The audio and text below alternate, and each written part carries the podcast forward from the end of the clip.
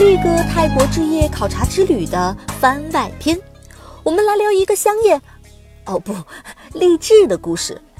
大家都知道，泰国这个国家的旅游资源非常丰富，泰拳、泰式按摩、泰式料理、迷人海滩、险峻丛林、清秀小镇、魔幻都市，还有金碧辉煌的大皇宫，各种精美的佛教寺庙。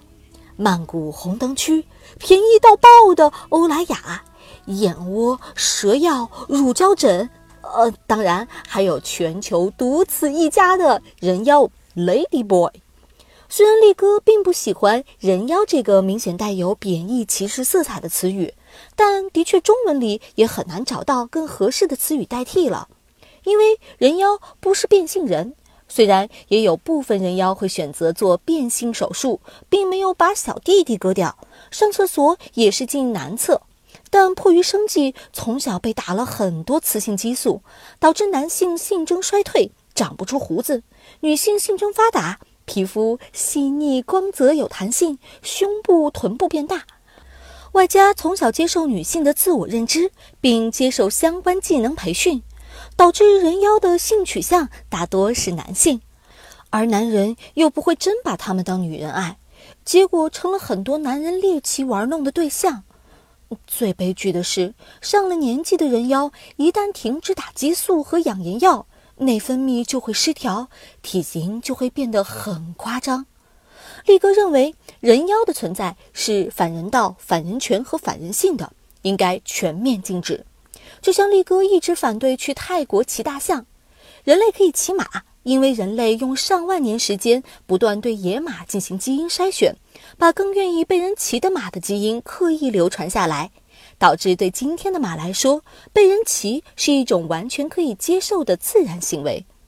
但未被驯化的野马就受不了了，就像被人驯化了上万年的狗，出生就会对主人有异常的亲密感和忠诚度。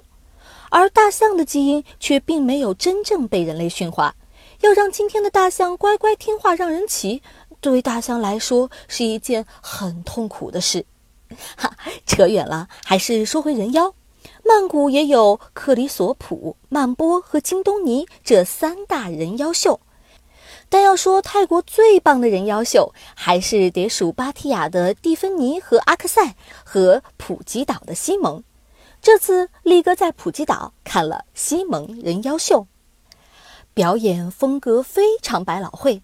虽然演员都是对口型假唱，但舞台设计非常出色，歌曲内容也很多元，并不都是人妖歌舞表演，既有欧美当红流行歌曲，也有中国大陆、中国台湾、韩国、印度、泰国本地的著名民族曲目。力哥骨子里是个文艺中年男。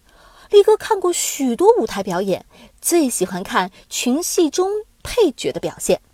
一个优秀的演出剧团对台上的每一个演员都会严格要求，哪怕站在镁光灯打不到的角落里的配角，也要像主角一样努力表演，让观众感受到你的专业与投入。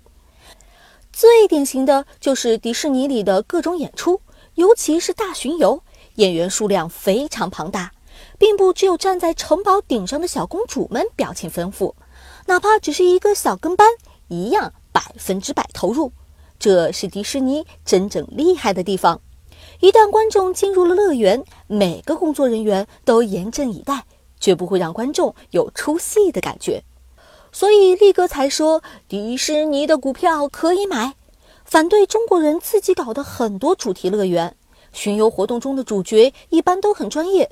但边上打酱油的不少，却是一脸嫌弃啊。但有时候我会发现几个配角，哪怕没有镁光灯聚焦，也像主角一样兢兢业业，一丝不苟，拿出百分之百的热情，把自己最棒的一面展现给观众。这次看西蒙秀，就遇到这么一个惊艳到力哥的男人。在演出一开始的开场群戏中，舞台上站了二十来位演员。他和边上的其他七位男演员穿一样的服装，做一样的动作，但他的表情却让人过目不忘，始终保持超有喜感的面容，每一个动作都非常有力到位，没有比较就没有伤害。对比其他几个和他穿一样服装的男演员，大多比他长得更帅，但要不笑容没有他自然灿烂，只是勉强保持礼貌式微笑；要不动作没他那么刚劲有力，一看就只是根据导演要求按部就班完成规定动作。大概两个节目过后，力哥又看到他上场了。换了一身泰国民族服装，在四位同样服装的男配角中，还是表现特别抢眼。当时力哥就想：“嗯，这个男孩子以后一定有出息。”又过了两个节目，到了一个印度歌曲节目，力哥惊讶地看到他身着男主角的服装，站到了舞台中央，和女主角对歌对舞。因为这个节目他是唯一的男主角。而女主角大多数时候坐在马车里，他的载歌载舞成了舞台上最亮丽的风景。他的专业和投入让所有观众看得清清楚楚。在后来的节目中，他又换了服装，陆续出场了几次，依然能死死抓住力哥的眼球。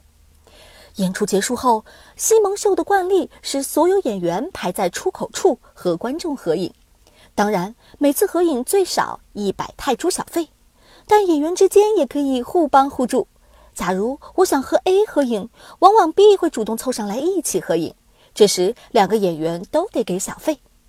结果力哥要上去和他合影时，边上的人妖姐姐硬拉着力哥要一起合影，力哥就说：“我想找他合影。”他说：“OK，我们一起照茄子。”嗯。作为舞台经验非常丰富的老将，力哥穿着印有 “Better Money, Better Life” 的力哥说理财官方广告衫，下意识保持了招牌式的阳光笑容。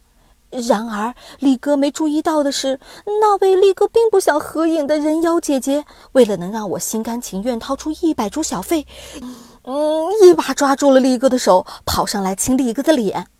看完演出，力哥去巴东海滩边的兰州拉面吃宵夜时，看到好几个中国人都在对力哥笑。后来才知道，哦，妈蛋，嗯，他在力哥的脸上留下了一个好大好红的唇印。合影后，力哥给了人妖姐姐一百泰铢，给了那位男演员两百泰铢，并对他说了三句话：“Your performance is very professional.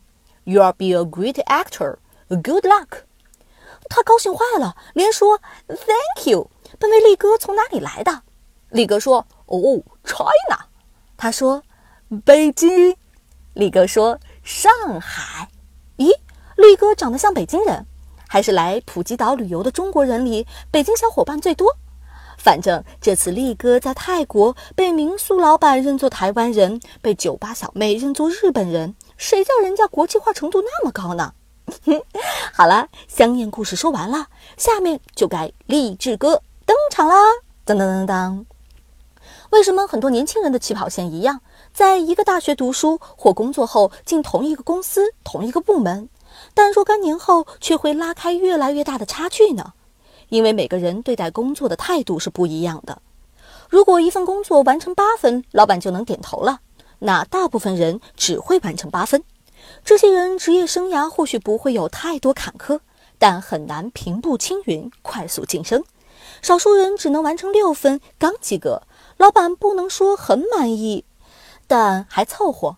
这样的人往往很难在职场中有太大发展。更少的人只能完成四五分，完全无法让老板满意，早晚卷铺盖走人。这样的人一辈子都没有希望。但总有一些人完成到八分，老板就能满意；但他自己不满意，一定要完成十分，甚至十二分才罢休。有人可能会说：“这不是傻吗？公司给一分工钱，我出一分力；如果一分工钱我出三分力，那我图个啥？”遇上抠门的老板，你做的再好也会视而不见，白费功夫。可你做的这一切，真的只是为公司、为了老板吗？机会从来只会眷顾有准备的人，越努力的人才会受到幸运女神的眷顾。你的努力，一方面是对自己的投资，让你拥有比其他同龄人更强的竞争优势；另一方面，也是做给所有人看的。不仅你的老板会看到，你的同事、你的上下级都会看到。推而广之，你现在付出的一切，也是做给你下一份工作的老板看的，甚至是做给你未来创业的投资人看的。力哥在多年记者生涯中写了三百万字理财文章，是为公司写，为拿到稿费写，但也是在为自己写。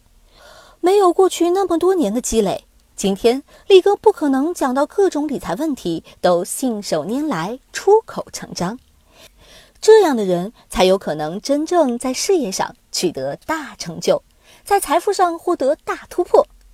这位男演员无疑就是这样的人。他不是最帅的，也不是身材最好的，相信也不是唱功最好的，但他却是舞台上那么多男演员中最努力的一个。他的努力，观众看得到，所以力哥选择给他更多的小费。他的努力，剧院老板看得到。所以，他获得担任男主角的演出机会。爱笑的女孩运气不会太差，因为面对困难，她选择乐观面对。努力的年轻人运气同样不会太差，因为面对困难，他选择积极迎战。最后，公众号的文章里有力哥早年相恋视频哟。